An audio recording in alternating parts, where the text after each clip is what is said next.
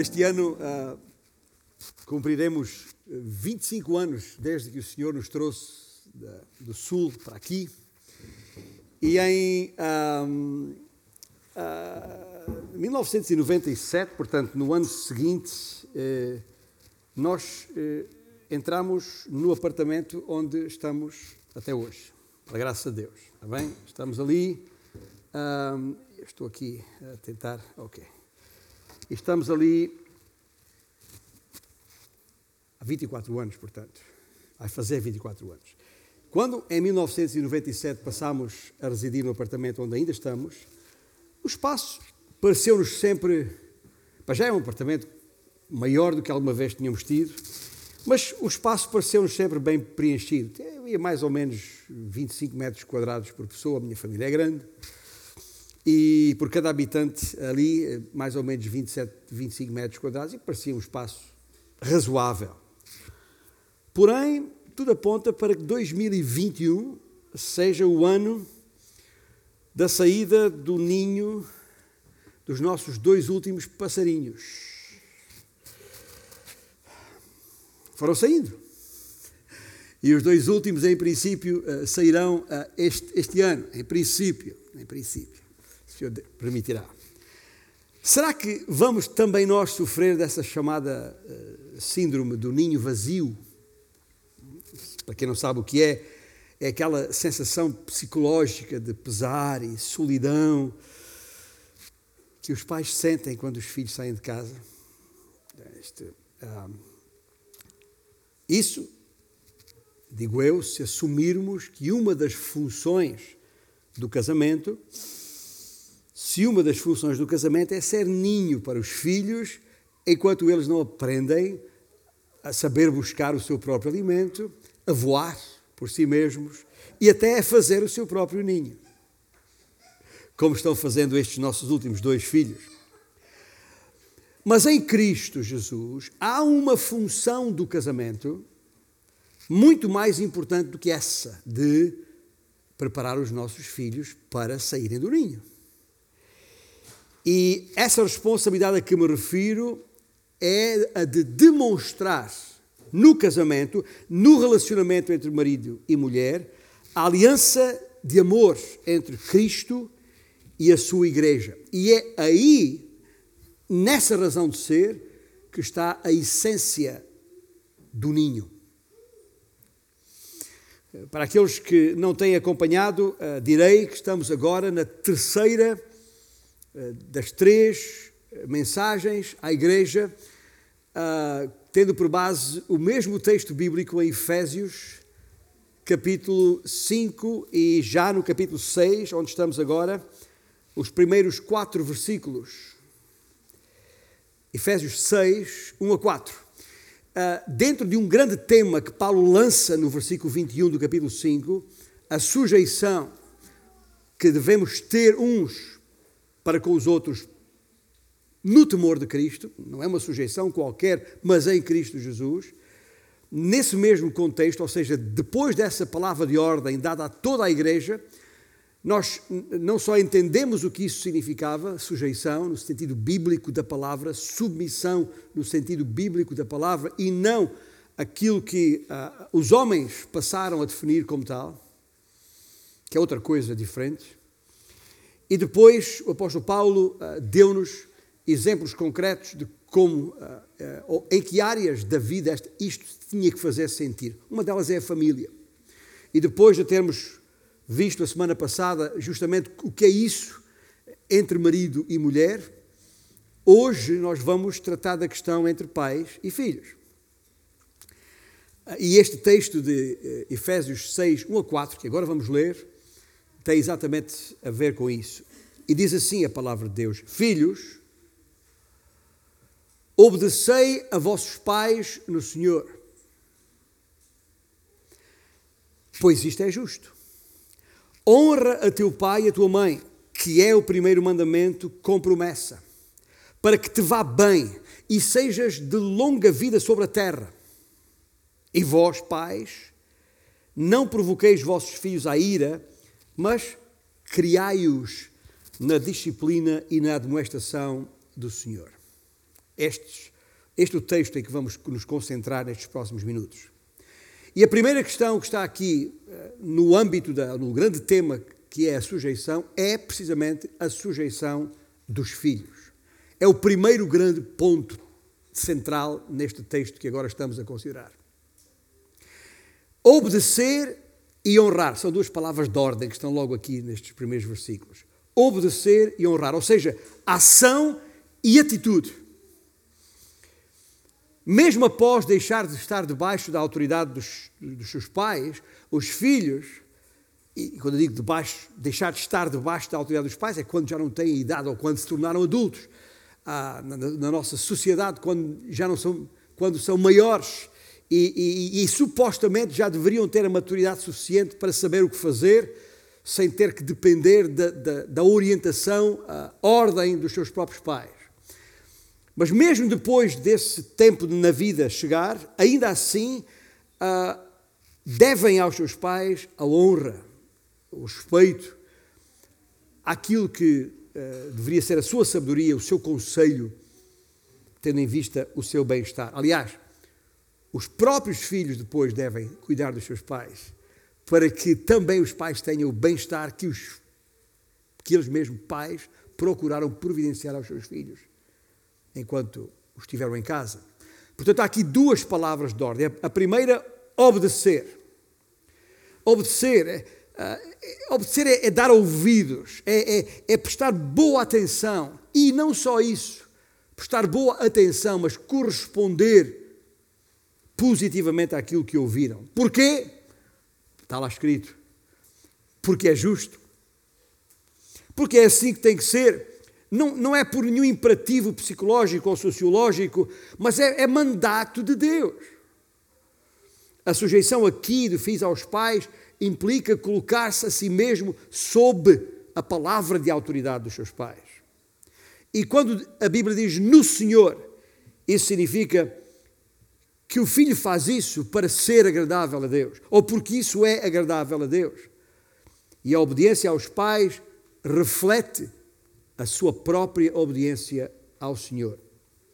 E isso, se alguma dúvida houvesse, e talvez para que não houvesse nenhuma dúvida, o apóstolo Paulo acrescenta logo a seguir esta outra palavra de ordem: honrai, honra a teu pai e tua mãe. Ou seja, valoriza-os altamente. É como se os, os, os, o filho dissesse: O meu pai e a minha mãe são altamente. Né? naquele sentido de, de, de, de, os valorizar mais do que qualquer outra pessoa à face da terra, tê-los em alta consideração e respeito. Porquê? Porquê? Porque é no Senhor que isto é feito. E, e se tem, e se, ou seja, está intrínseco aqui, está associado aqui a ideia de que o filho também ele deve, se ele considera Deus de forma reverente, de forma preciosa, de forma honrada. Então, essa mesma preciosidade, essa mesma honra, esse mesmo valor, essa mesma referência é devida aos pais. E não foi por acaso que na sua lei, na lei de Deus, chamada lei mosaica, porque uh, dada ao homem através de Moisés, não é por acaso, ou não foi por acaso, que na sua lei o primeiro mandamento, os chamados dez mandamentos, o primeiro mandamento associado a relacionamentos humanos é o segundo dos dez. Está lá em Êxodo capítulo 20, versículo 12. Quando diz: honra a teu pai e tua mãe, para que se prolonguem os teus dias na terra que o Senhor teu Deus te dá. É o único dos dez mandamentos relacionado com a família. E se por si só e uma vez cumprido, já agora, correspondido, assegura o correto relacionamento entre pais e filhos, então torna-se, veja bem, o princípio-chave dos relacionamentos na sociedade. Quando uma pessoa cresce, um filho ou uma filha crescem, tendo assimilado a obediência a seus pais, mais facilmente se seguirá em obediência a outras autoridades em outras esferas de autoridades instituídas. É tão séria, ouça bem, é tão séria a importância desta, desta lei que Deus determinou, está lá também no livro do, do Êxodo, no Velho Testamento, no capítulo 21, versículo 15, só para percebermos quão sério esta ordem é, que a lei também diz que quem ferir ou agredir o seu pai ou a mãe será morto, será executado. E, e, e escuta, eu, eu, sei, porque qualquer pessoa que já viveu o suficiente à face da terra sabe disto, que há muitos escondem às autoridades as agressões de que são alvo por parte dos seus filhos. Mas facto é que em Portugal apenas, todos os dias, não passa um só dia que um pai ou uma mãe não seja agredido pelo seu próprio filho. Existe uma associação em Portugal que é a, associação, a APAV, APAV, APAV sim, Associação uh, Portuguesa de Apoio à, à, à, Vítima, e que de vez em quando uh, faz publicar relatórios destas coisas. O último relatório que fez sair consta, e eu vou ler esse relatório, no total dos 7.076 crimes reportados às autoridades e citados pela esta associação, 2.805 diziam respeito a maus tratos psicológicos, 1.763 a maus tratos físicos, 1.130 a casos de ameaças ou coação e 688 a casos de injúrias ou difamação. E há ainda o registro de 179 casos de roubo, 3 casos de violação de pais a filhos e 3 tentativas de homicídio. Portugal. E esta associação explica em comunicado que este tipo de ato se insere dentro da violência filioparental de filhos para pais, que se trata de atos violentos, estou a citar o documento, atos violentos e intencionais de filhos em relação aos pais e que normalmente envolvem ameaças, intimidação e tentativa de obtenção de controlo e poder. E ainda continua o relatório dizendo que a vergonha e a manutenção do mito da harmonia familiar favorecem o secretismo em torno do problema, o que tem contribuído para uma intervenção menos desenvolvida neste campo do que noutros tipos de violência intrafamiliar, como o abuso, a negligência ou a negligência dos filhos, ou a violência entre parceiros íntimos. Explica esta associação. A violência doméstica também na forma de violência de filhos para pais, é um crime público que não pode ser remetido ao silêncio, conclui o relatório da associação. Só para dizer, porque às vezes nós estamos a ler estas coisas no texto bíblico que parecem não ter nada a ver connosco, ah, isto são histórias, não sei de onde. Escuta, isto é uma realidade. E ainda que não vivamos hoje debaixo da lei de Moisés, porque a lei de Moisés já cumpriu a sua razão de ser, que é mostrar que, que somos pecadores e apresentar-nos a Cristo, e agora em Cristo não estamos mais sujeitos à lei. No entanto, a lei, como, tal como foi uh, uh, instituída, é de Deus e, portanto, é boa. Tinha uma razão de ser. Porque Deus sabia muito bem os efeitos, as consequências do pecado na vida dos homens, da humanidade em geral. Como nós sabemos. Escuta, não vale a pena tapar o sol com uma peneira. Nós, nós olhamos à volta e percebemos como está a sociedade em que vivemos mesmo a, a, a, a, chamada desestruturação das famílias, para não dizer uma redefinição do conceito de família que, que, que, que eh, do meio em que, em, em que estamos, é, é evidência de onde o pecado chegou. E, portanto, não vale a pena uh, parecer que está tudo bem, porque não estão nada bem. E, por alguma razão, o Senhor disse aos filhos para honrarem os seus pais. Honrar os pais inclui, não, não é só isso, mas inclui sustentá-los quando eles já não forem capazes de se sustentar a si mesmos. Tal como os pais passaram 18, 20 ou 30 anos e os filhos estão a sair de casa cada vez mais tarde, sabemos isso também. Mas tal como os pais passaram décadas a sustentar os, os seus filhos, assim devem estes tudo fazer pelo tempo que for necessário para que nada lhes falte na velhice ou na doença. E Jesus mesmo lembrou, Jesus mesmo lembrou essa aplicação de vida quando estava em conversa com os fariseus, os hipócritas fariseus, aquilo que o Senhor Jesus lhes chamou sepulcros caiados de branco, que estavam justamente a tentar descartar essa responsabilidade na lei dos filhos cuidarem dos pais na sua velhice, quando necessário. Jesus disse-lhes na cara, está lá escrito aí no Evangelho de Mateus, capítulo 15, versículo 4: honra a teu pai e tua mãe. E, disse mais, quem maldizer a seu pai ou a sua mãe, seja punido de morte. Não é brincadeira, é isso que eu quero dizer, porque a forma como Deus trata o, o assunto não é de ânimo leve. Razão porque é importante eu dizer isto, especialmente hoje que temos aqui tantos jovens, tantos ainda em idade de filhos, mesmo que não entendam tudo nas Escrituras, entendam que se Deus assim o diz, por alguma razão. Mas a responsabilidade, a responsabilidade de ensinar isto aos filhos é dos seus pais. Pelo que não podemos lavar as mãos. E deixe dizer já, e certamente não serei eu a tirar a primeira pedra há uma sujeição que os filhos devem ter para com os seus pais, enquanto primeiro ponto principal. E depois há um segundo ponto principal nisto que estamos a falar aqui neste texto, que é a obrigação dos pais, e é exatamente isso que eu queria referir agora. Vós, filhos, obedecei a vossos pais. Aos dois, ao pai e à mãe.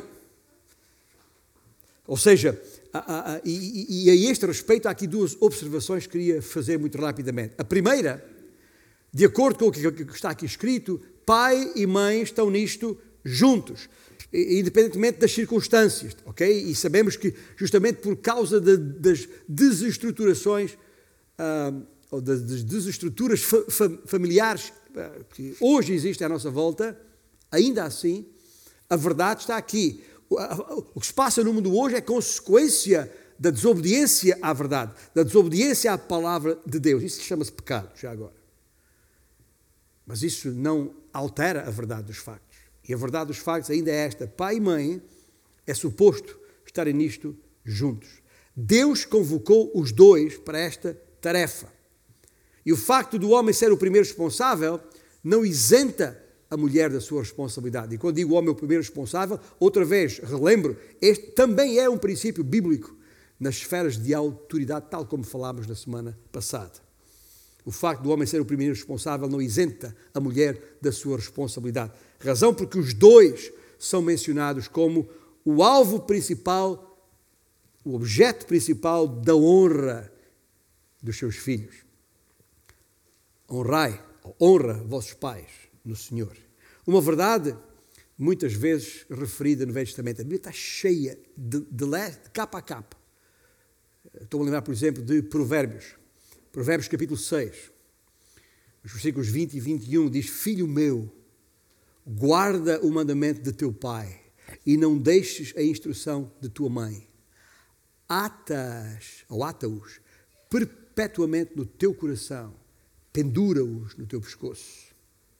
Esta é a forma poética da poesia hebraica em Provérbios 6.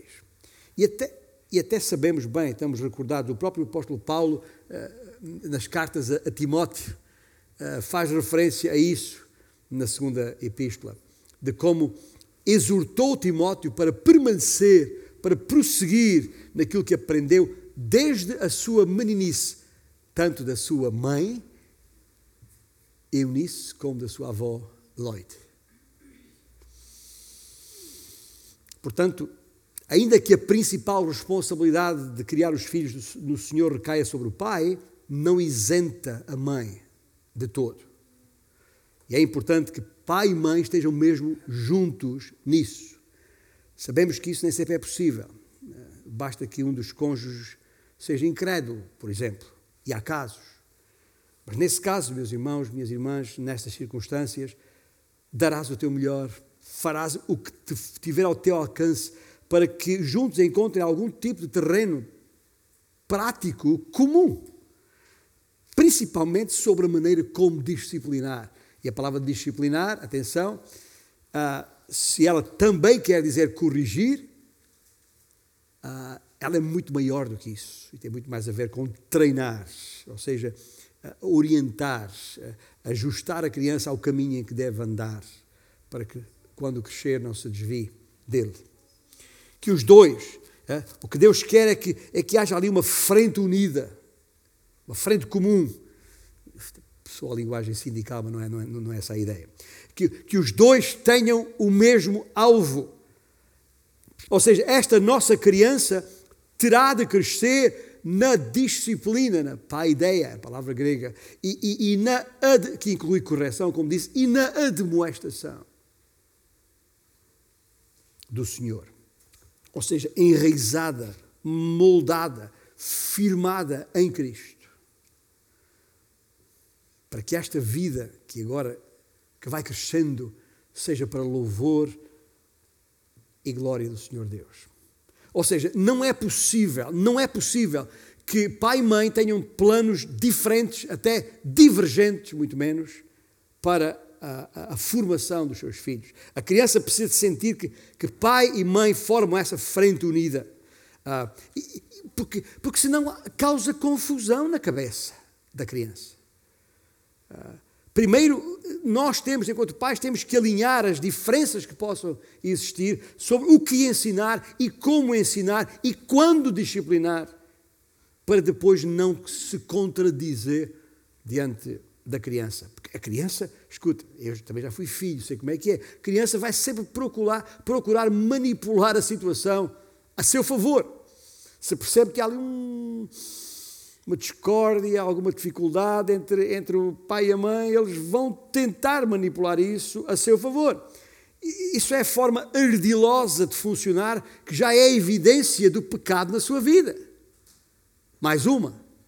E nós não lhes podemos dar esse espaço. Nós somos dois enquanto pai e mãe, mas escuta, o Senhor é só um. E a, a, disciplina e instrução que é suposto darmos é a do Senhor, não é a nossa. É a sua maneira, não a nossa. Foi ele que instituiu a família, como dissemos antes. Ele é o fabricante, foi ele que concebeu. Vamos seguir o seu manual de instruções, em vez de outros manuais de instruções de fabricantes diferentes, que, que, que são a causa da confusão e, da, e, da, e da, da, da forma como os homens e as famílias têm desconstruído. Os filhos ah, têm que saber isto. Essa é a primeira observação. Os pais estão nisto juntos. A segunda observação, neste, nesta questão da, da, da, da, responsabilidade, da obrigação dos pais, é que a principal tarefa dos dois, pai e mãe, é dar a conhecer Deus aos filhos. Ouça, os filhos conhecem os pais antes de conhecerem Deus. Isto é uma enorme responsabilidade que temos sobre os nossos ombros. E por isso temos, temos nós mesmos de ser transformados e ser a imagem de Deus para podermos transmitir essa transformação e essa imagem aos nossos filhos. Nunca se esqueça disto, a criança vai ter anos de exposição ao universo que as rodeia muito tempo antes de perceberem sequer que há um universo, quanto mais de quem o criou. Vão experienciar nas suas vidas os tipos de autoridades, de justiça e, e de amor que há no universo antes de conhecer o Deus do universo, o Deus da autoridade, o Deus do amor, o Deus da justiça que criou as regras e pôs a ordem no universo, apesar dos estragos que o homem já lhe tem causado. As crianças absorverão do seu pai a força, a, liderança, a, a, a proteção, a justiça e o amor, bem como o cuidado, a alimentação, o calor, a intimidade, a justiça e amor e amor. E é claro que todas estas coisas se conjugam, vão em simultâneo, ou devem ir em simultâneo, e tudo isso a criança vai saber, vai perceber, mesmo antes de saber quem Deus é. Irá a criança reconhecer Deus tal como Ele é, em toda a sua autoridade amor, justiça, etc., por ter percebido essas virtudes dos seus pais ou não?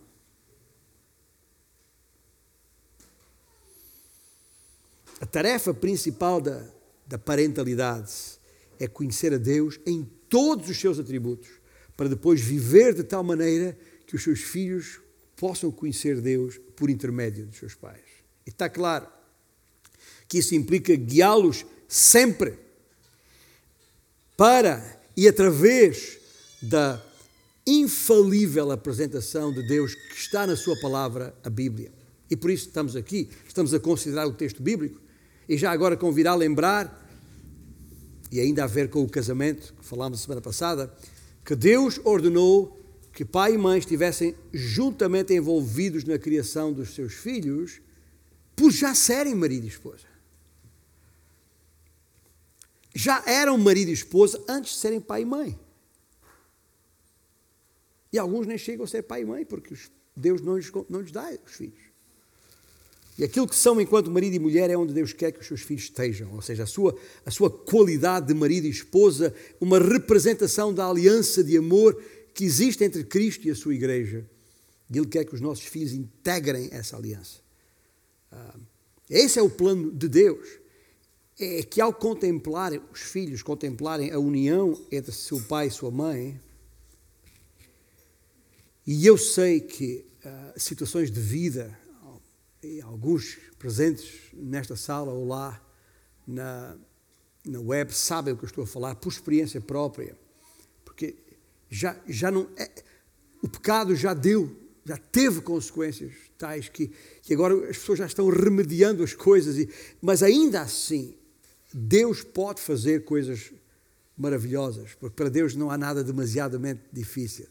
E Deus pode fazer milagres e continua a fazer milagres nas vidas das pessoas. Eu creio isso. Mas estou a falar exatamente de qual é o plano de Deus, qual era a ideia de Deus, que é que a beleza e, e a força e a sabedoria que tem que haver nessa aliança entre marido e esposa fosse apreendida pelos seus filhos, desde o dia do seu nascimento. E é assim que, no, no mais profundo significado do casamento, que é revelar a aliança de amor entre Cristo e a sua igreja, como vimos semana passada, o texto bíblico está lá sobre a, a, a, a ordem dada às, às, esposas e aos maridos e toda aquela explicação do que é que cabe a cada um. No final, Paulo deixa de forma inequívoca a, declaração: escuta, o que eu estou a falar aqui é por causa de Cristo. Portanto, no mais profundo significado do casamento, que é revelar a aliança do amor entre Cristo e a sua igreja, subjaz um outro significado do casamento. Sabe o que é? Fazer filhos discípulos de Cristo. Alguns estão a pensar, escuta, deixa eu explicar. A, a, a, obrigação dos pais, dos dois, pai e mãe, é isto. Mas há aqui uma espécie de dois em um que vem a seguir, eh, e eu já vou explicar, mas o pai, e não a mãe, o pai é o primeiro responsável por criar os seus filhos na disciplina e da admoestação do Senhor. Eu passo a explicar. Notai que no versículo 1 diz: Filhos, obedecei a vossos pais, aos dois, pai e mãe. Não apenas ao pai ou à mãe, mas aos dois. Mas quando o foco do texto muda do dever dos filhos para a responsabilidade dos pais, no versículo 4, é ao pai que Deus se dirige e não à mãe. Isto não está visível na língua portuguesa, porque as palavras são homónimas, pais, pais, escrevem-se da mesma maneira, mas no original uh, são palavras totalmente diferentes.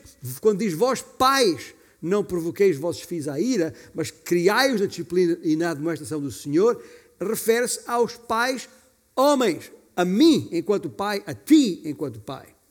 E a pergunta que vale milhões, na sequência da, da ideia que comecei por introduzir do ninho, é o que é que tem de acontecer naquele ninho para que os passarinhos saiam bem. Eu vou brincar com as palavras aqui, para que os passarinhos se saiam bem na vida. Não apenas saiam do ninho, mas se saiam bem na vida. Por que o foco no pai? Neste caso concreto. Há dois factos que me parecem possíveis ou passíveis de responder a esta pergunta. O facto que menos importa é o facto de que acabamos de celebrar, ou, na maior parte dos países do mundo, o Dia do Pai. Isso é, é o facto menos importante. O outro, o que realmente importa é o texto que temos diante de nós. Porque é que Paulo mudou o foco dos pais, pai e mãe, versículo 1, para pais, o pai, no versículo 4? Notem no versículo 1: Filhos, obedecei a vossos pais no Senhor, dado que os, aos filhos é mandado que obedeçam a seus pais, aos dois, pai e mãe, fica claro que pai e mãe deverão dar orientação e instrução aos seus filhos, passíveis de serem por eles obedecidos. Se a ordem de obediência é aos dois, significa que os dois, de alguma maneira, têm uma intervenção na orientação dada aos seus filhos. E é isso que deverá acontecer no ninho. Cabe aos pais a tarefa de contínua tarefa já agora de ensinar, moldar, guiar e disciplinar. Mas notem o que acontece quando chegamos ao versículo 4. Seria de esperar que Paulo mantivesse o foco em ambos os pais, dizendo: Vós, pais, pai e mãe, não provoqueis vossos filhos à ira, mas criai-os. Mas não é isso que ele escreve, embora na nossa língua a palavra seja, ou se escreva da mesma maneira. São duas palavras diferentes, porque são diferentes na língua original. Na primeira é o substantivo pais, referente ao casal, formado pelo pai e pela mãe. Na segunda é o substantivo plural pai, o progenitor. E é estes, a mim, a ti, a mim, pai dos meus filhos, a ti, pai dos teus filhos.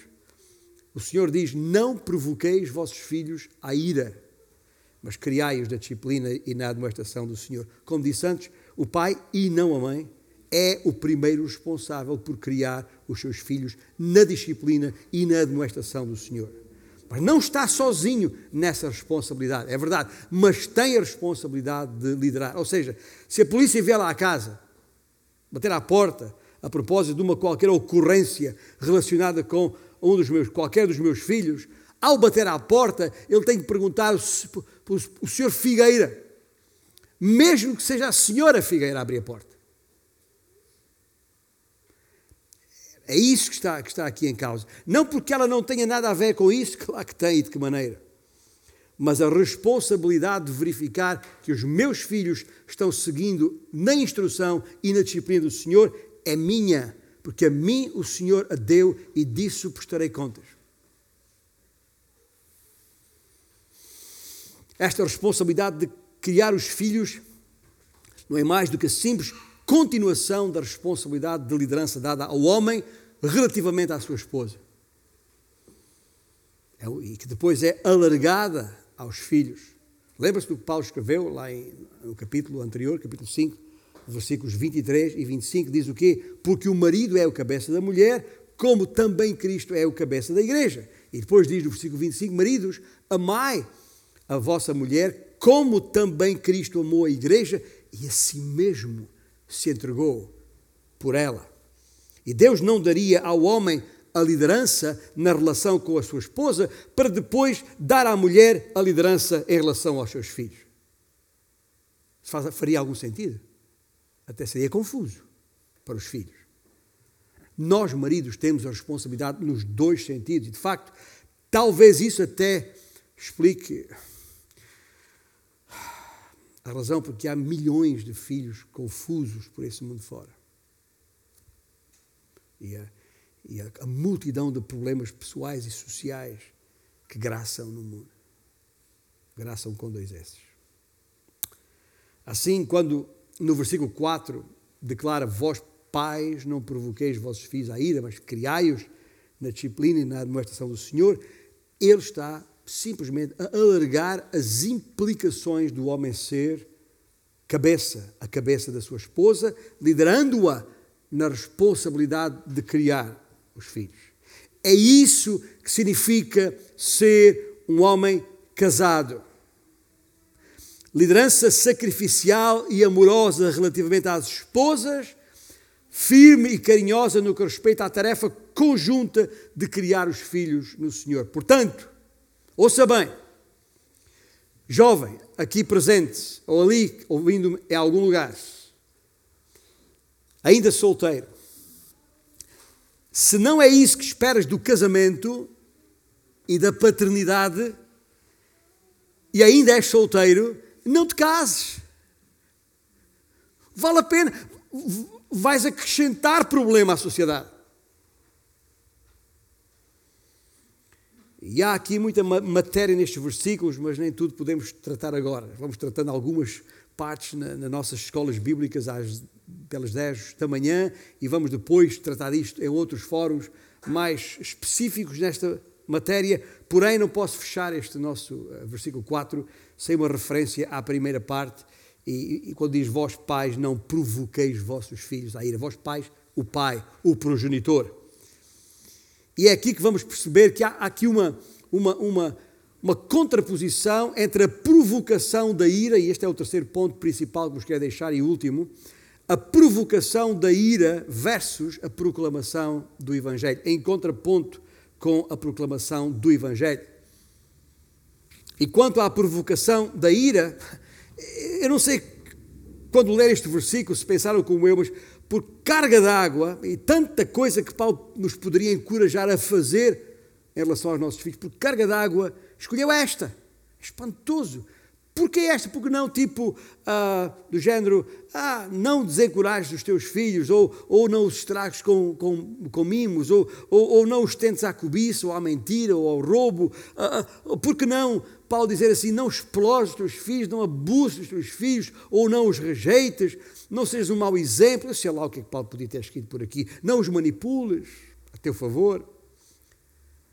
Tanta coisa que Paulo podia ter dito a mim, pai, para fazer, mas ele diz-me isto.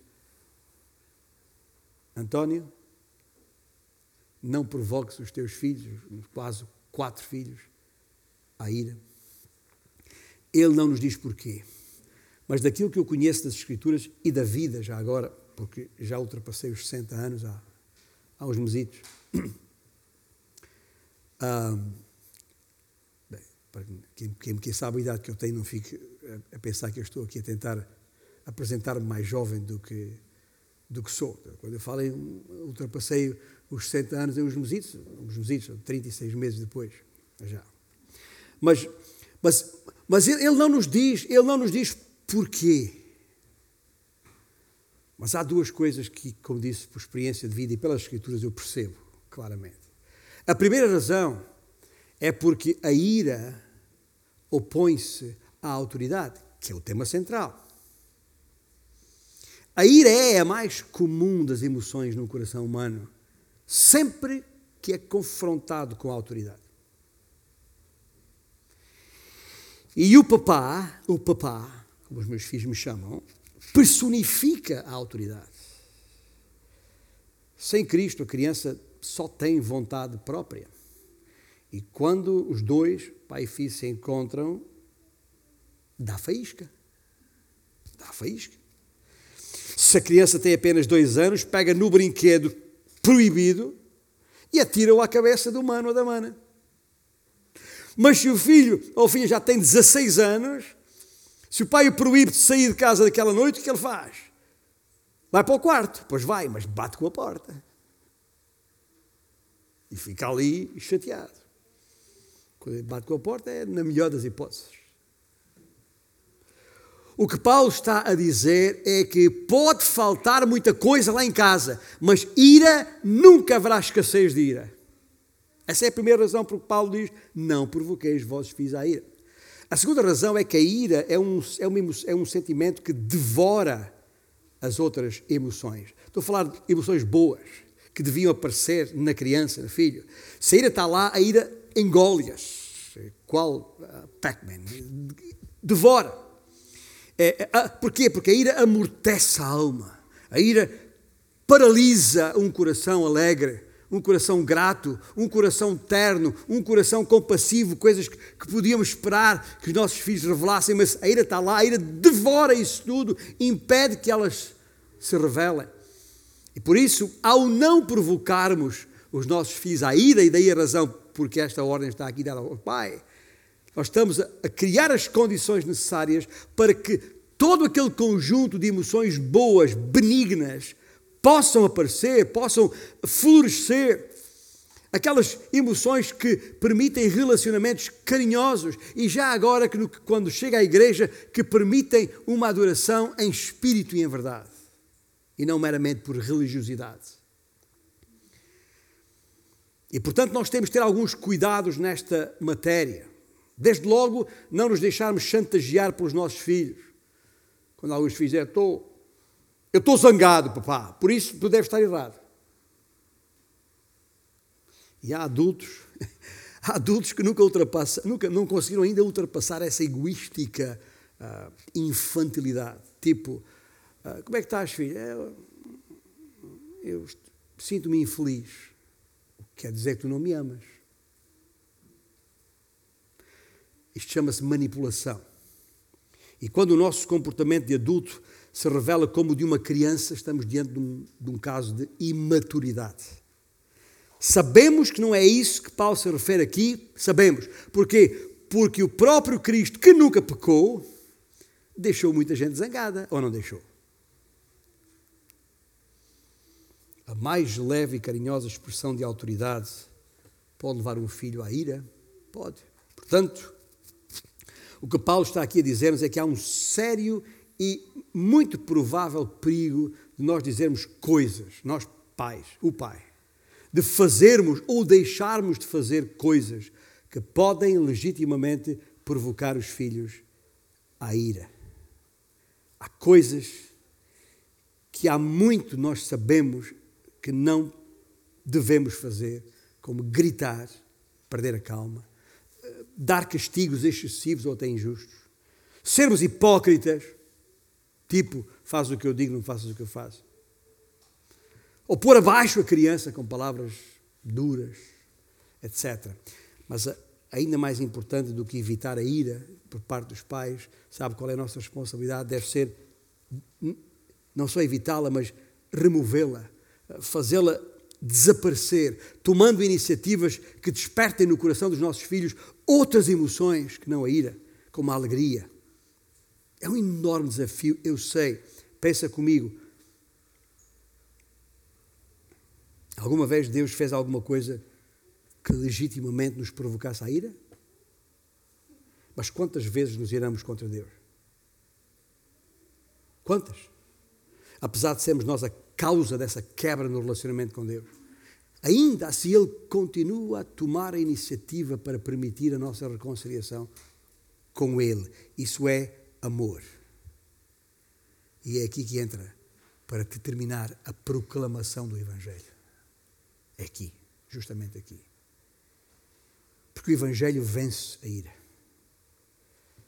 Quando no capítulo anterior, capítulo 4, versículo 31, aquele texto que já estudámos para trás, quando Deus fala, falando a nós, seus filhos, Ele diz: Longe de vós toda a amargura e cólera e ira e gritaria e blasfémias e bem assim toda a malícia. Antes, sede uns para com os outros benignos, compassivos, perdoando-vos uns aos outros. E veja agora a base da força da ordem aqui contida. Como também Deus em Cristo vos perdoou. Vejam bem, temos aqui o nosso Deus enviando do céu o, o seu próprio Filho. Deus em Cristo vos perdoou para pagar o preço da nossa ira pecaminosa. E não se trata apenas do nosso Pai a dizer-nos, Pai do céu, para não nos irarmos, mas é Ele mesmo vencendo a sua própria ira sobre o pecado legítima na morte de Cristo. Veja o que a morte de Cristo faz, ou fez, para logo a seguir explicitamente dizer que esse é o papel do Pai. Capítulo 5, versículo 1: Ser depois imitadores de Deus, como filhos amados. Eu só tenho que imitar o Pai, enquanto o Pai só tem que imitar o Pai celestial. Porque o Evangelho não apenas remove a ira, mas perdoa a ira. E se eu estou em Cristo, porque nele criei, depois de ter ouvido a palavra da verdade, o Evangelho da minha salvação, significa que eu já recebi gratuitamente o perdão de Deus por todos os meus pecados, por todos os meus fracassos, por todas as minhas fraquezas e também pela minha ira. E é isso que quer dizer que em Cristo Porque em Cristo Deus pode derreter décadas de dureza, de, de paralisia, eh, de, de, de frieza e raiva disfarçada que possa haver em mim, contagiando aqueles que me rodeiam, mais de perto, a começar pelos meus próprios filhos. E é isso que o versículo diz: Longe de vós toda a ira, antes ser uns para com os outros benignos, compassivos, perdoando-vos uns aos outros, como também Deus em Cristo vos perdoou. Deus te perdoou, Deus me perdoou, Deus tem sido bondoso e compassivo para comigo e pode ser para contigo se reconheceres a razão, ou melhor, a prova inequívoca do seu amor. Quer saber porque é que Cristo veio ao mundo e se fez homem? Por, por isto. Para poder reconciliar-nos com o Pai. Porque é o pecado que há em nós, qualquer pessoa em seu perfeito juízo sabe disso, que nos separa de Deus. Mas em Cristo e na sua morte, o preço do nosso pecado foi pago naquela cruz. E, portanto, todo aquele que crê que Cristo Jesus é, de facto, Salvador e não apenas um nome religioso ou fundador ou líder de uma religião qualquer, todo aquele que crê que Cristo veio precisamente para reconciliar-nos com o Pai, ao, ao pagar o preço do nosso pecado naquela cruz. Quando alguém ouve isto e percebe isto e crê de coração, não apenas de boca nisto, é Deus quem salva essa vida, que regenera, que a torna filha de Deus, removendo a ira, removendo a culpa, removendo tudo aquilo que nos separava dele, reconciliando-nos com ele. Portanto, meus colegas, progenitores, pais, homens deste mundo. É possível. Em Cristo nós podemos. Podemos lançar fora toda a ira e perdoar, podendo estimular. E estimular, que estou a usar aqui esta palavra de propósito. Estimular é sinónimo de provocar, sabia? Mas enquanto se usamos a palavra provocar, é, é, é sempre um sentido negativo. Estimular é um sentido positivo, mas são sinónimos precisamos estimular os nossos filhos a, desenvolverem as mesmas virtudes que suscitarão neles toda uma corrente de preciosas emoções que a ira tem devorado até aqui. Há que tirá-las das profundezas do nosso ser, há que trazê-las à tona da vida, na tua vida e na dos teus filhos. Por isso é que diz: Vós, pais, não provoqueis vossos filhos à ira, e temos de imitar Deus nisto custou muito ao Senhor. Mas o sacrifício da vida do seu filho para resgatar outros filhos como eu e tu, da nossa própria ira, realmente não foi um desperdício. Deus nos mandou fazer isto, mas Ele fez isso primeiro. Ouça bem. E isto é evidência do Evangelho. Nós o amamos porque Ele nos amou primeiro. E Deus não nos pede para sermos seus imitadores, amando os nossos filhos como Ele nos amou, perdoando todas as nossas fraquezas. Não, não, é, não foi apenas para termos um Pai no céu que é, está do nosso lado. Aliás, se nós fizéssemos isso para com os nossos filhos, para ter um Pai no céu do nosso lado, isso seria salvação pelas obras. E nós não somos salvos pelas obras, de maneira nenhuma. Deus já é por nós antes de nós sequer nos aproximarmos dele. Ele veio a nós em Cristo Jesus. A sua graça se manifestou no sacrifício do seu Filho que enviou para nos salvar. Não somos salvos por sermos bons pais, mas podemos ser bons pais por sermos salvos. Em Cristo a ira foi vencida, o pecado foi perdoado e não há ira ou dor, por mais dura que seja, que resista a um tão grande amor. Havendo perdão, a cura está à mão. E isso terá efeitos no relacionamento entre marido e esposa, bem como entre pais e filhos.